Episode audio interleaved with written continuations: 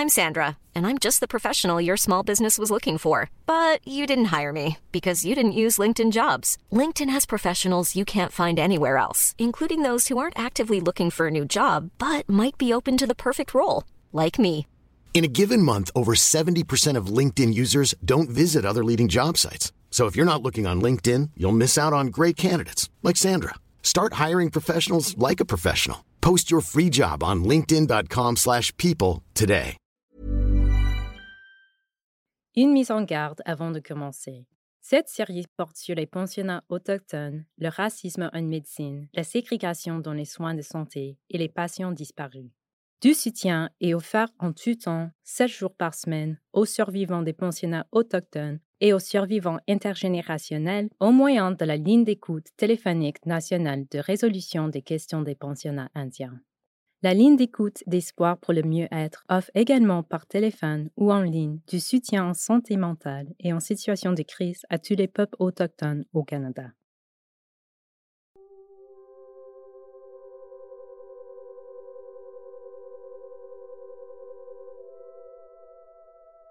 Bryce reprend cette idée voulant que le comportement du Canada soit criminel. Il tente une nouvelle fois de soulever l'opinion publique. Il se rend compte que le gouvernement n'a pas l'intention de bouger. Il doit miser sur la pression du grand public pour forcer le gouvernement à agir. Il écrit cet ouvrage intitulé A National Crime. Le rapport de 1907 de Dr. Bryce a révélé l'état de santé lamentable des élèves des pensionnats autochtones des prairies et le décès d'un grand nombre d'anciens élèves en raison de la tuberculose. Les constats de Bryce étaient importants car ils illustraient des tendances de santé régionale sur plusieurs années.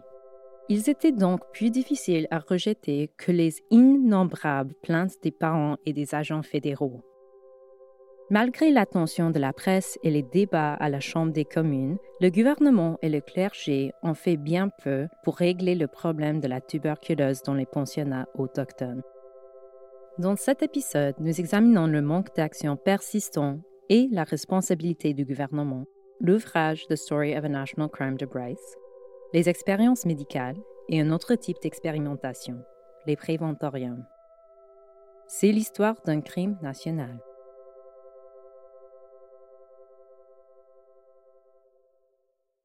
Une autre mise en garde. Les citations tirées de correspondances historiques et de descriptions de traitements médicaux emploient des termes qui ne sont plus acceptables aujourd'hui. De plus, les descriptions sont parfois très imagées. Nous avons décidé de garder ce langage intact lorsque nous citons des sources historiques.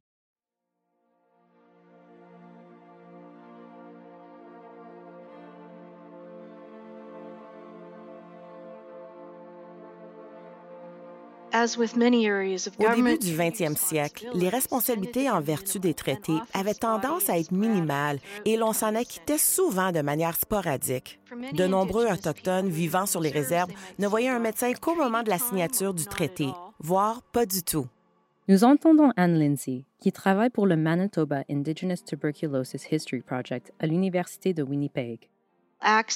L'accès aux soins de santé destinés aux non-autochtones était aussi généralement très limité au début du 20e siècle. Certaines communautés avaient accès à un préparateur ou à une infirmière soignante qui pouvait effectuer des tâches de santé publique. Sur certaines réserves, le gouvernement a ouvert des hôpitaux temporaires sous une tente. Ces hôpitaux offraient certains soins hospitaliers, notamment des chirurgies dans certains cas. Bryce a recommandé plus d'une fois l'utilisation d'hôpitaux temporaires, particulièrement pour les soins aux élèves souffrant de tuberculose active. Un de ces hôpitaux temporaires au Manitoba a finalement été déplacé sur le terrain du pensionnat autochtone Birtle et est devenu un hôpital à pavillon composé de trois bâtiments de bois où l'on offrait principalement des soins aux Autochtones.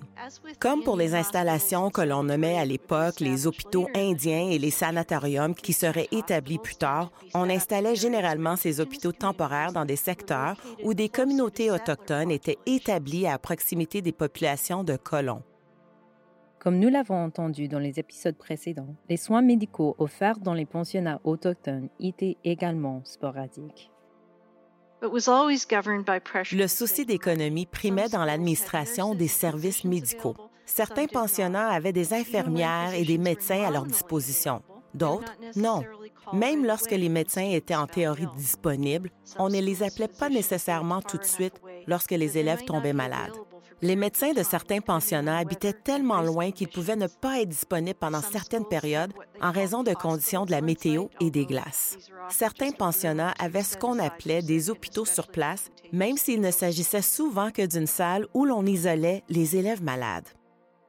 Comme le ministère des Affaires indiennes n'employait pas de médecins, les médecins locaux partageaient leur temps entre les populations non autochtones et les populations autochtones les problèmes de santé des communautés de Premières Nations et des élèves des pensionnats autochtones n'étaient pas traités aussi rapidement qu'il aurait fallu.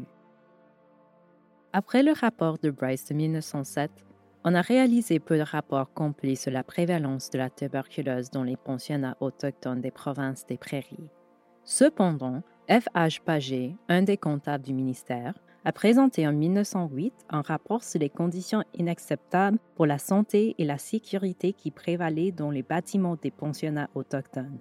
Il a inspecté 21 pensionnats en Alberta et en Saskatchewan, dont 15 qu'il a décrits comme étant déplorables. Bryce a également présenté un rapport sur les pensionnats albertains en 1909.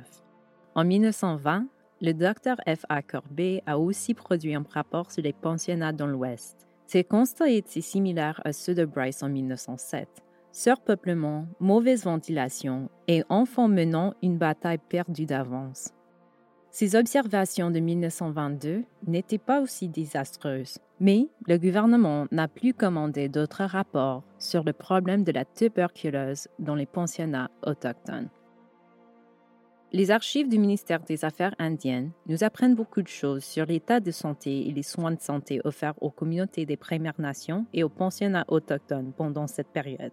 On y trouve par exemple une lettre écrite par le père Louis Cochin. Datée de 1916, la lettre est au nom de Pierre Caille, un métis de Waterhen Lake. Pierre et ses enfants étaient très malades. Il n'avait ni filet, ni munitions, ni fusil pour nourrir sa famille. Même si les voisins de Pierre partageaient avec lui tout ce qu'ils pouvaient, le père Cochin a écrit qu'ils étaient eux aussi dans un état d'indigence. Il a demandé à l'agent de police d'alerter les autorités. Ce dossier signale également des éclosions de fièvre typhoïde, de rougeole et de variole, de même que des cas d'insécurité alimentaire graves dans les réserves.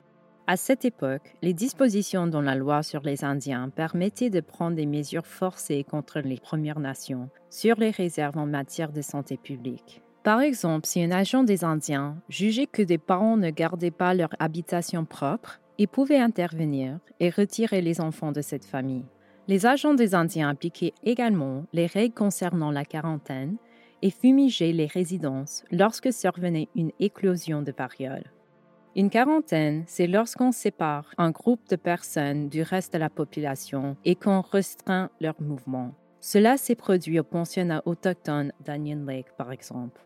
L'agence d'Onion Lake a également soumis un rapport en 1918 sur les répercussions de la pandémie de grippe dans les réserves des Premières Nations. Même si les épidémies semblaient faire rage, à la fois dans les réserves et dans les pensionnats, Duncan Campbell Scott a aboli le poste de médecin fonctionnaire fédéral en 1918. À l'époque de la Première Guerre mondiale et au cours des décennies qui ont suivi, l'idée que les peuples autochtones étaient une race en voie de disparition était courante dans les discussions politiques et publiques. Cette idée doublée de négligence intentionnelle a fait en sorte que le gouvernement consacre moins d'argent pour respecter les engagements des traités. L'abolition du poste de médecin fonctionnaire fédéral s'est avérée une mauvaise décision lorsque les soldats ayant pris part à la Première Guerre mondiale sont revenus au pays avec une grippe contagieuse et que de 30 000 à 50 000 personnes en sont mortes au Canada, dont 4 000 Indiens inscrits. L'année 1918 était également marquante pour le Dr. Bryce. La suite après la pause.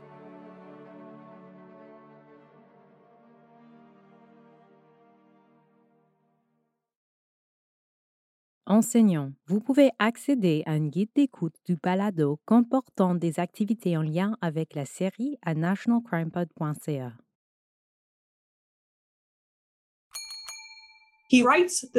Bryce écrit cet ouvrage intitulé A National Crime. Il s'est présenté avec ça dans une maison d'édition en 1922, ce qui fait 100 ans cette année. C'est Cindy Blackstock que nous entendons. Il a publié son ouvrage et l'a distribué aux membres du Parlement, aux leaders commerciaux et aux membres des églises. Il a ensuite vendu le reste des copies à 35 sous. Les journaux en ont encore parlé. C'est un crime national qui se produit maintenant. Mais lorsque les manchettes s'éteignent, les enfants s'éteignent aussi. Et c'est la chose à retenir. Lorsque les manchettes s'éteignent, la même chose arrive aux enfants. C'est vrai aujourd'hui aussi. Dans son ouvrage, Bryce condamne l'inaction du gouvernement, particulièrement celle de Duncan Campbell Scott. Cet ouvrage constitue également une importante trace écrite des événements, des tendances en matière de santé et des décisions qui ont perpétué la politique de négligence. Il mentionne même le fait que le gouvernement ne respecte pas ses obligations issues des traités. Bryce y résume les années de rapports et de recommandations au sujet de la santé des Premières Nations. La publication présente également les recommandations qu'il a soumises avec son rapport de 1907. Elle comporte notamment l'augmentation du nombre de pensionnats autochtones pour favoriser la scolarisation, l'établissement de pensionnats près des communautés des élèves, la reprise par le gouvernement de l'administration et de l'entretien des pensionnats conformément aux engagements des traités signés par la Couronne.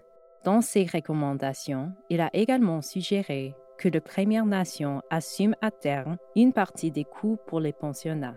Il a recommandé que les pensionnats adoptent le programme d'enseignement provincial afin que les diplômés puissent participer à la vie canadienne il a proposé un conseil d'administration approuvé par le gouvernement et comportant des représentants de chaque Église. Enfin, il a réitéré la nécessité d'une inspection médicale adéquate des élèves, ainsi que de soins et traitements de la tuberculose offerts sur place aux malades. Bryce a rappelé lorsqu'il travaillait avec le Dr. Lafferty en 1909 et avait fait l'inspection de 243 élèves dans huit pensionnats autochtones en Alberta. Ils ont découvert que des élèves de tous les âges avaient déjà la tuberculose. En outre, de nombreux enfants de 5 à 10 ans mouraient de cette maladie. Il a continué à plaider pour que les connaissances scientifiques soient mises en pratique.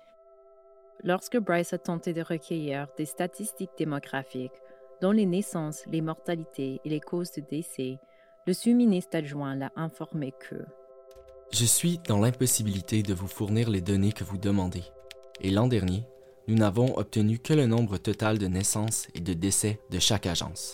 Comme ces données n'ont pas été imprimées, on ne peut les partager avec vous.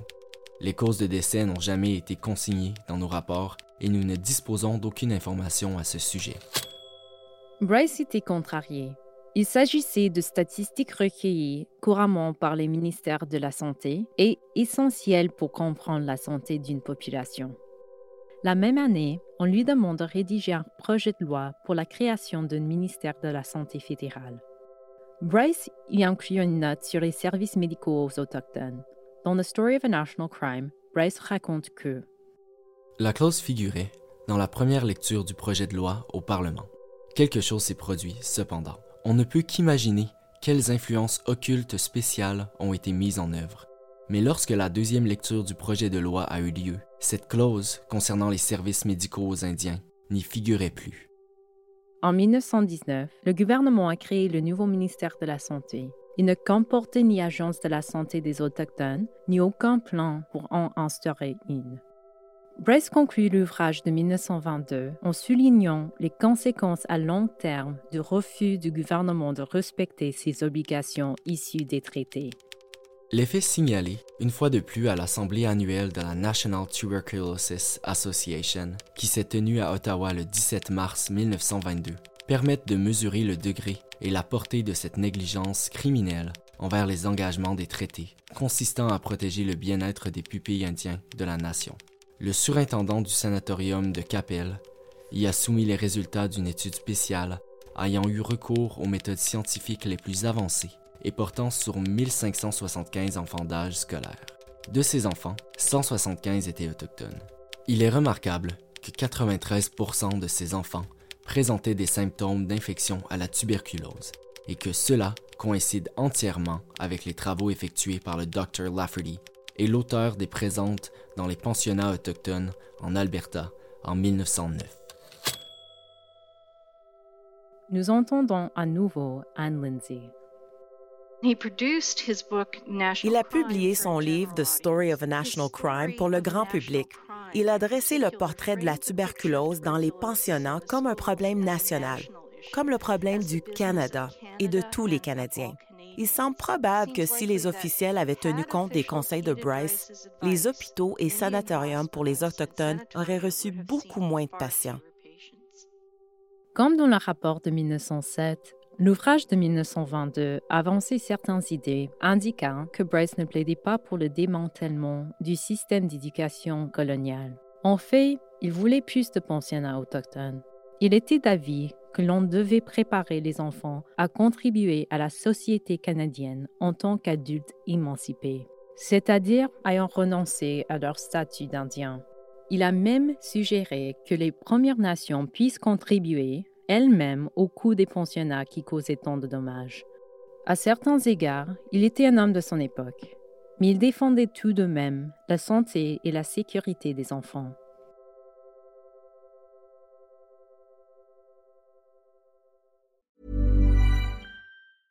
Hiring for your small business? If you're not looking for professionals on LinkedIn, you're looking in the wrong place. That's like looking for your car keys in a fish tank. LinkedIn helps you hire professionals you can't find anywhere else, even those who aren't actively searching for a new job but might be open to the perfect role. In a given month, over 70% of LinkedIn users don't even visit other leading job sites. So start looking in the right place. With LinkedIn, you can hire professionals like a professional. Post your free job on linkedin.com slash people today.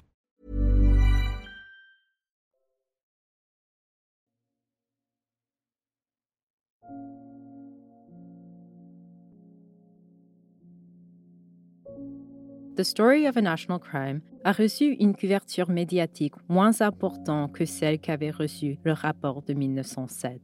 Le ton des articles était aussi beaucoup plus modéré. T. M. Fraser a écrit une dépêche spéciale dans The Province et le Calgary Herald. Regardez, le pauvre Indien.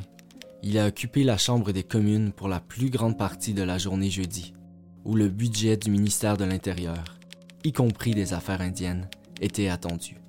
Alors que tous les membres de la Chambre étaient armés de l'ouvrage The Story of a National Crime, Being an Appeal for Justice to the Indians of Canada. Le ministre a admis au cours de la discussion portant sur le budget que l'on ne s'était pas occupé aussi bien des Indiens que l'on aurait dû, et a laissé entendre qu'il faudrait consacrer plus d'argent à des fins médicales et éducatives. Si, comme l'affirme le Dr. Bryce, 75% des élèves d'un pensionnat sur une réserve étaient morts à la fin de leur 16e année, principalement en raison de la tuberculose, il semblerait qu'il ne soit pas trop tôt pour que le ministère se réveille. Toutefois, la session parlementaire et les dépêches étaient principalement consacrées à un conflit entre des membres du Parti libéral au sujet des dépenses du gouvernement pour la milice. Le Toronto Daily Star a également évoqué la possibilité d'une élection hâtive. Dans la même édition, le Daily Star a décrit les débats à la Chambre des communes comme étant ennuyeux et saupoudrés de moments d'animation. Les critiques étaient nombreuses à l'endroit de l'administration du ministère des Affaires indiennes et M. Shah, de Calgary, a porté une accusation très sévère et juste de la négligence de l'éducation des Indiens de l'Alberta. M. Mean surintendant des affaires indiennes, récemment en poste, a senti le besoin de nier cette accusation. M. Good a attiré l'attention sur un ouvrage publié récemment par le docteur P.H. Bryce, ayant pris dernièrement une retraite anticipée, où celui-ci accuse l'administration des affaires indiennes de crime national. The Winnipeg Free Press a mentionné l'ouvrage en passant, et ce dernier est rapidement tombé dans l'oubli. Bryce était simplement un homme valeureux et pour qui la vérité était primordiale. Il était prêt à se tenir debout pour lutter contre la discrimination systémique dont étaient victimes ses enfants. Et il en a payé le prix. De l'autre côté, vous avez Duncan Campbell Scott, qui est passé à l'histoire à titre de fidèle fonctionnaire et de grand poète. Malgré l'embarras causé par le pamphlet de 1922, le ministère a fait peu de choses pour intervenir dans la santé et la sécurité des élèves forcés de fréquenter les pensionnats autochtones. Dans son livre A National Crime, John Malloy explique ce que le ministère aurait pu faire. Le ministère aussi avait en son pouvoir la possibilité de faire un plus grand effort. Si ce n'était pas par un meilleur financement, du moins par son autorité, il aurait pu insister pour que ses fonctionnaires effectuent des inspections et que les églises suivent les règlements concernant le soin des enfants. Il ne l'a pas fait. Le chien de garde du ministère était loin d'être vigilant.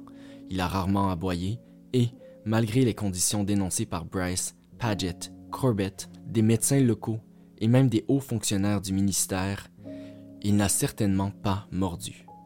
Le gouvernement n'a pas retiré les subventions, n'a pas forcé la fermeture des pensionnats et n'a pas imposé la démission des directeurs. Il y a eu peu de conséquences. D'autres pensionnats ont ouvert leurs portes et les bâtiments n'étaient toujours pas sains et sécuritaires, ce qui contribuait à la propagation des maladies. On n'a fourni aucun financement pour des améliorations nécessaires, des inspections et des mesures de sécurité qui auraient pu sauver des vies.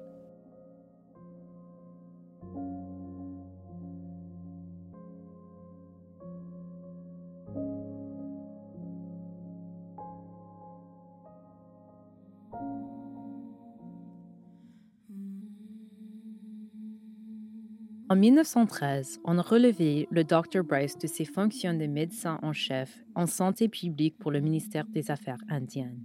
Le poste est demeuré vacant pendant 14 ans. Dans les années 1920, les associations de la tuberculose provinciale et nationale ont sévèrement critiqué le ministère, l'accusant d'ignorer la crise sanitaire touchant les populations des réserves. Elle avançait que le manque de responsabilisation du gouvernement minait les efforts visant à éliminer la tuberculose au sein des populations des provinces. On voyait de plus en plus la mauvaise santé des Premières Nations comme une menace pour les populations blanches. En Alberta, les autorités ont transformé le pensionnat autochtone de la réserve Sutina en hôpital et la réserve en zone hospitalière afin de protéger les habitants de Calgary de la menace de contagion. La réserve se trouve dans la banlieue de sud-ouest de Calgary. Les responsables présumaient que la maladie se transmettait de la réserve à la ville et non le contraire. En 1920, la fréquentation des pensionnats autochtones était aussi obligatoire en vertu de la loi sur les Indiens. Helen McGinnis était une élève du pensionnat dans les années 1920 elle se rappelle. Nous avons vécu une vie isolée. Lorsque j'étais adolescente, nous étions toujours isolés. C'était étrange. On ne voyait les inconnus de Calgary que lorsqu'on assistait au Stampede une fois par année. La GRC a restreint les mouvements des gens pour faire respecter l'isolement de la réserve. Rappelez-vous, c'était aussi l'époque du système de laisser-passer qui exigeait que les personnes vivant sur les réserves obtiennent une permission écrite de l'agent des Indiens pour quitter leur communauté. En décembre 1923, un journaliste a remis à Duncan Campbell Scott une lettre reçue d'une élève nommée Edward B. du pensionnat autochtone d'Onion Lake. Dans la lettre, Edward avait écrit Nous allons vous dire comment nous sommes traités. J'ai toujours faim. On nous donne seulement deux tranches de pain et un plat de gruau. Sept enfants se sont enfuis, affamés. Je ne suis pas malade, j'espère que vous non plus. Je vais frapper la professeure si elle est encore cruelle avec moi. Nous sommes traités comme des porcs. Certains des enfants mangent des chats et du blé. Je ne demande jamais à personne de me donner quelque chose à manger. Certains des garçons pleurent parce qu'ils ont faim. J'ai pleuré aussi une fois parce que j'avais très faim.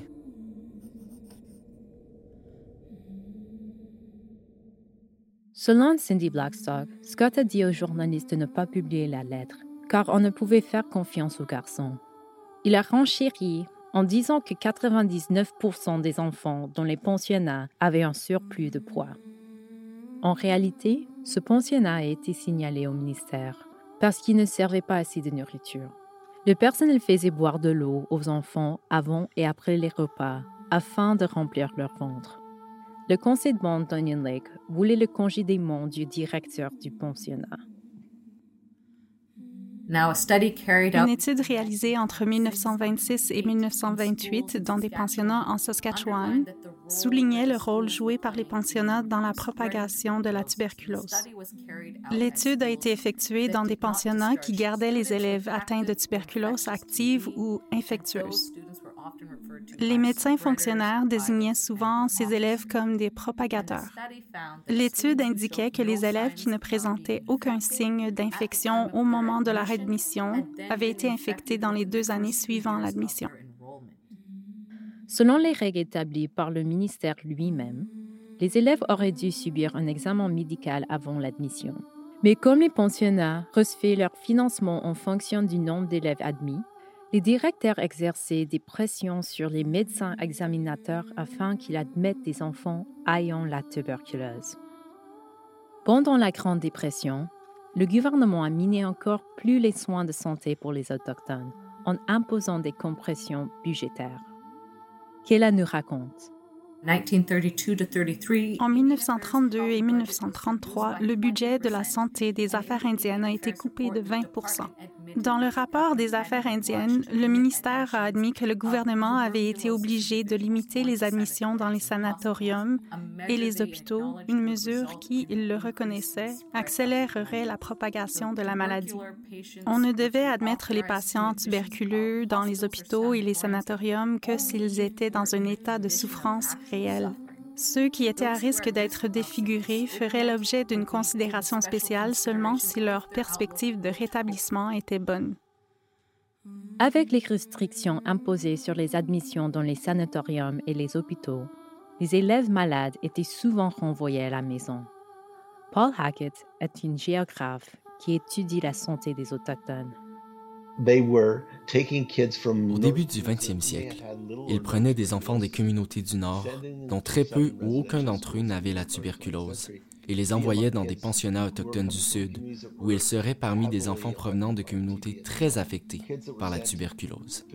Des enfants qui étaient potentiellement infectés dans les pensionnats et qui finissaient par retourner dans leur communauté et propager la maladie.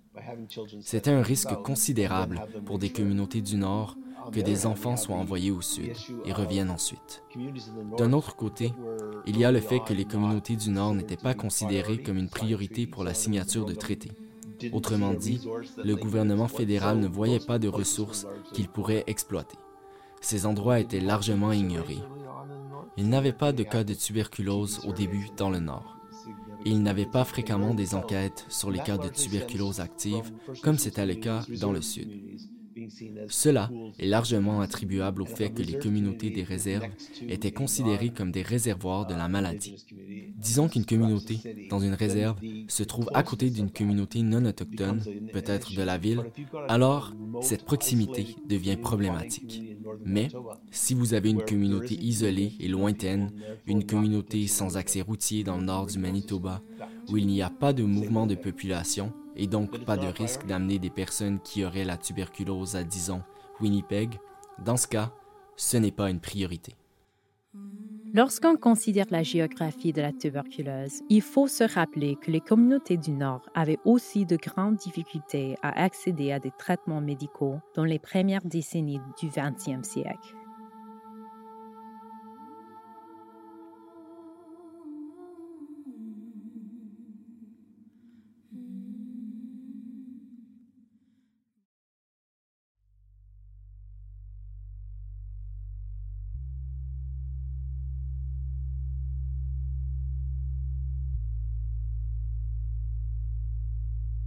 En 1937, l'Association canadienne antituberculeuse a créé un comité composé de fonctionnaires et de directeurs des sanatoriums provinciaux. Ces membres se sont réunis à Ottawa pour déterminer comment maîtriser la menace de la tuberculose indienne. On entend à nouveau Aaron Millions. L'idée était qu'il y avait quelque chose avec le corps des Autochtones qui les rendait particulièrement vulnérables à une souche virulente de tuberculose et que cette tuberculose plus contagieuse et plus dangereuse représentait une menace pour les Canadiens blancs. Cette conception faisait déjà partie d'une longue histoire de pathologisation du corps des Autochtones, c'est-à-dire de considérer le corps des Autochtones comme étant déficient ou maladif en comparaison au corps des Blancs. Tout ça était absurde et reposait sur le racisme. Un fait important à noter, aucun autochtone ne participait à ce comité ou n'a été consulté à sujet de ce que leur communauté et nation avaient besoin. Le Comité canadien de lutte antituberculeuse s'est vu octroyer une somme de 50 000 dollars pour faire face à la menace perçue. Les Premières Nations, les Métis et les Inuits présentaient en effet des taux plus élevés de tuberculose que la population canadienne générale, mais c'était le résultat des conditions entraînées par la colonisation. Le corps des Autochtones n'était ni différent ni déficient. Mais ces taux plus élevés de tuberculose, combinés avec la supposée menace que posait la tuberculose indienne aux populations blanches, ont fait en sorte que le gouvernement fédéral s'est vu forcé de fournir des traitements pour la tuberculose aux Premières Nations et plus tard aux Inuits. Le directeur des services de santé aux Autochtones, le docteur Irving Lockwood Stone, a lancé la réunion à Ottawa en divisant le pays en deux zones sur une carte. Ceux au sud, qui sont, de façon générale, en contact avec les populations blanches et une menace pour elles, et ceux au nord, qui ne le sont pas.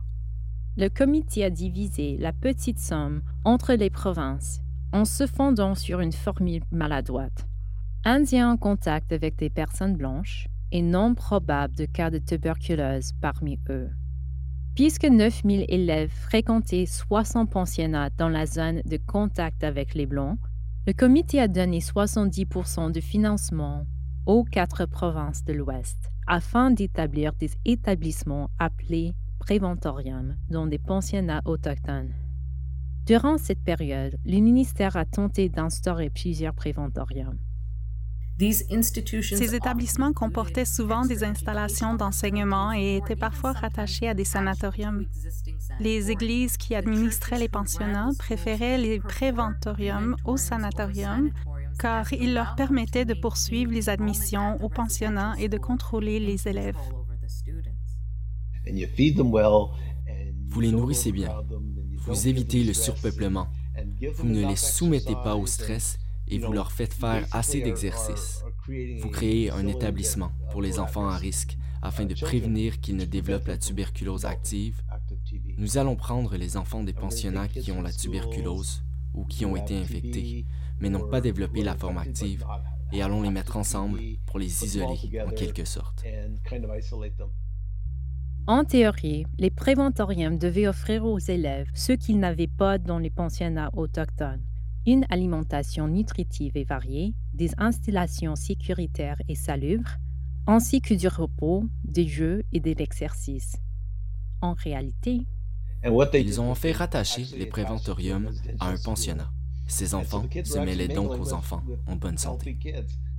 Le gouvernement fédéral a ouvert un préventorium au pensionnat Fort Alexander au Manitoba, de même qu'en Colombie-Britannique. Le personnel du pensionnat Fort Alexander devait amener les enfants qui répondaient aux critères du ministère des Affaires indiennes. Ces critères comprenaient une exposition à la tuberculose, les premiers signes de la tuberculose, la malnutrition et surtout ne pas avoir développé la tuberculose active. Mais après des décennies d'établissements non sécuritaires, les parents considéraient les pensionnats autochtones et ces nouveaux préventoriums comme une condamnation à mort pour leurs enfants. Il y avait si peu de parents des régions éloignées qui acceptaient d'envoyer leurs enfants dans ce genre d'établissement qu'ils ont fini par admettre des enfants qui étaient atteints de tuberculose active.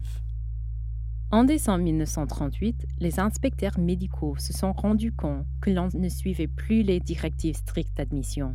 Des élèves des préventoriums étaient assez malades pour transmettre la tuberculose aux autres enfants.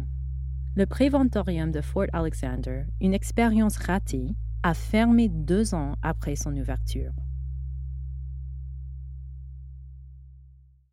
Entre les années 1930 et 1950, plusieurs expériences médicales ont été menées dans les institutions coloniales. On entend à nouveau Aaron Millions. Nous savons que dans les années 1930, un essai de vaccin BCG contre la tuberculose a été réalisé sur des bébés des Premières Nations à l'hôpital indien de Fort Capel. L'étude était financée par le ministère des Affaires indiennes et le Conseil national de recherche. Kayla nous raconte.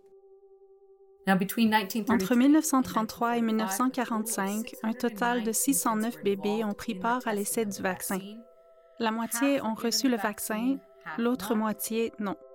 Les bébés non vaccinés étaient nés à la maison. C'est une façon d'éviter les discussions concernant le consentement des parents. Les cas de tuberculose étaient cinq fois plus nombreux chez les enfants non vaccinés que chez ceux qui avaient été vaccinés. Je tiens à souligner que de ces 609 enfants, 77 sont morts avant leur premier anniversaire, principalement en raison de maladies digestives et intestinales, et seulement quatre d'entre eux sont morts de la tuberculose. Les deux groupes, celui des enfants vaccinés et celui des enfants non vaccinés, ont connu au moins deux fois plus de morts de causes autres que la tuberculose que la population générale. Après sept ans, 105 des enfants étaient morts de pneumonie ou de gastro-entérite. L'étude a démontré l'efficacité du vaccin, mais il a mis en lumière d'autres problèmes de santé. C'est à nouveau Aaron. Une recherche récente a également révélé que des expériences de traitement médicamenteux ont été effectuées dans certaines communautés du centre-nord de la Saskatchewan à partir des années 1950. L'historien Ian Mosby a démontré que des expériences sur la nutrition ont été réalisées sur des élèves des pensionnats autochtones vers la même époque. Ian Mosby est un professeur d'histoire à l'Université métropolitaine de Toronto. Sa recherche met en lumière la façon dont des centaines d'élèves des pensionnats autochtones ont été soumis à des expériences sur la nutrition dans les années 1940 et 1950. Des médecins étudiaient la progression des maladies qu'ils savaient qu'il aurait été possible de traiter au moyen d'une meilleure alimentation. Comme les élèves étaient forcés de fréquenter les pensionnats loin de chez eux, on n'avait pas à se soucier du consentement parental. Cindy Blackstock a mentionné que le Dr. Frederick Tisdale, un médecin au Hospital for Sick Children de Toronto, a mené cette recherche. Nous devons retourner au principe fondateur qui a permis la colonisation, la déshumanisation. Parce que lorsqu'on déshumanise les gens, bien des choses deviennent possibles. Et qu'avons-nous vu? Nous avons vu le médecin qui a développé le pablum décider qu'il serait intéressant de faire des expériences sur la nutrition. Peut-être que ce serait une bonne chose de priver des enfants de pensionnats autochtones de nutriments essentiels et de voir ce qui se produirait. Le pablum est un aliment qui prévient la malnutrition chez les bébés. Les travailleurs de la santé qui ont entrepris les études n'ont pas plaidé en faveur de meilleures conditions et les résultats de leurs recherches n'ont pas amené à d'améliorations dans les communautés des réserves ou les pensionnats autochtones. En 1937, Edwin Watson de la réserve Red Pheasant en Saskatchewan a écrit une lettre à la division du ministère des Mines et des Réserves responsable des Autochtones. Sa lettre disait Je vous fais parvenir ma requête pour l'admission d'Eleanor Watney dans un sanatorium. Cette fille a été renvoyée du pensionnat autochtone protestant d'Onion Lake avec des signes de tuberculose le 25 mai 1937. Elle a subi une radiographie à North Battleford le mois suivant. Le rapport d'examen de la clinique a recommandé le sanatorium. Je serais très heureux si vous consentiez à son admission dans l'un des sanatoriums, car elle a de bonnes chances de rétablissement. Un avocat a écrit une lettre de suivi au département de la santé publique de Regina et aux représentants fédéraux à Ottawa. Il a reconnu la nécessité d'obtenir des soins pour Eleanor, qui avait été infectée par la tuberculose au pensionnat autochtone Saint-Barnabas d'Onion Lake. Le directeur du pensionnat l'a renvoyée dans sa famille et sa communauté. Bien qu'on ait recommandé qu'elle reçoive des soins dans un sanatorium, rien de plus n'a été fait. La lettre mentionne également un article dans le Saskatoon Star à propos d'une municipalité qui a adopté une résolution s'élevant contre le nombre de personnes ayant la tuberculose dans la réserve James Smith, entraînant l'infection de leurs voisins blancs. Le conseil municipal voulait que le département enquête sur les conditions de la réserve et prenne les mesures nécessaires. Encore une fois, ces actions étaient motivées par des craintes de propagation de la tuberculose aux communautés non autochtones.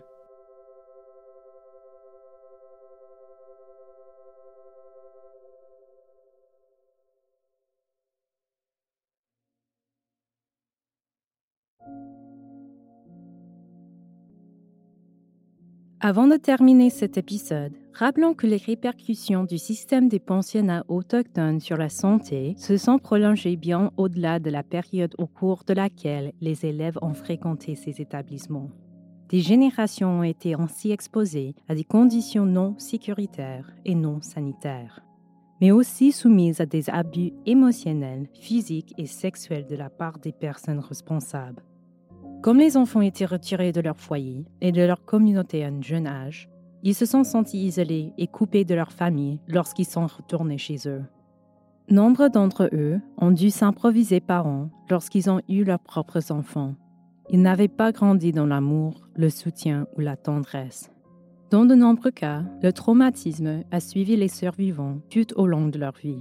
D'anciens élèves ont vécu ou vivent encore avec un trouble de stress post-traumatique, des terreurs nocturnes, de la dépression et des dépendances. Et certains se sont enlevés la vie. Leurs enfants, leurs petits-enfants et leur communauté continuent de subir de nombreuses répercussions, notamment une mauvaise santé.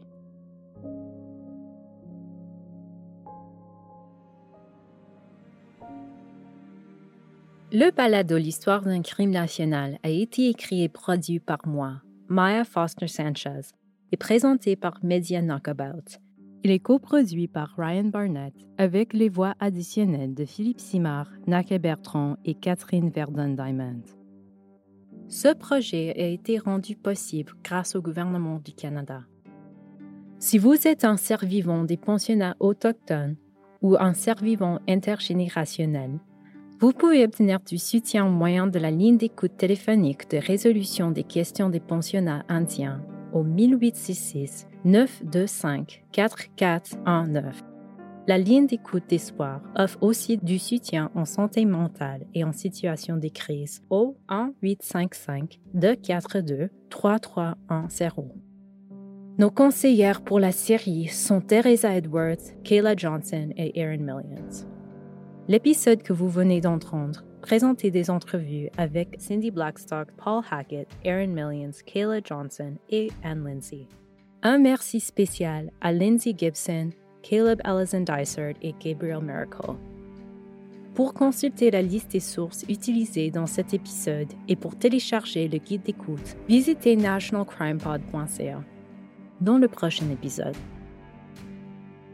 Imaginez être alité pendant des mois ou des années, particulièrement quand vous n'avez pas fini de grandir. 23 heures par jour dans un lit sans soleil. Beaucoup de ces patients étaient des enfants à l'époque. Pour les infirmières et le personnel médical, l'objectif principal était de garder le patient alité. Donc, s'ils ne nous écoutaient pas, on mettait en place d'autres sortes de méthodes de traitement. J'ai vu des images de cages où les patients étaient enfermés afin qu'ils ne puissent pas sortir de leur lit.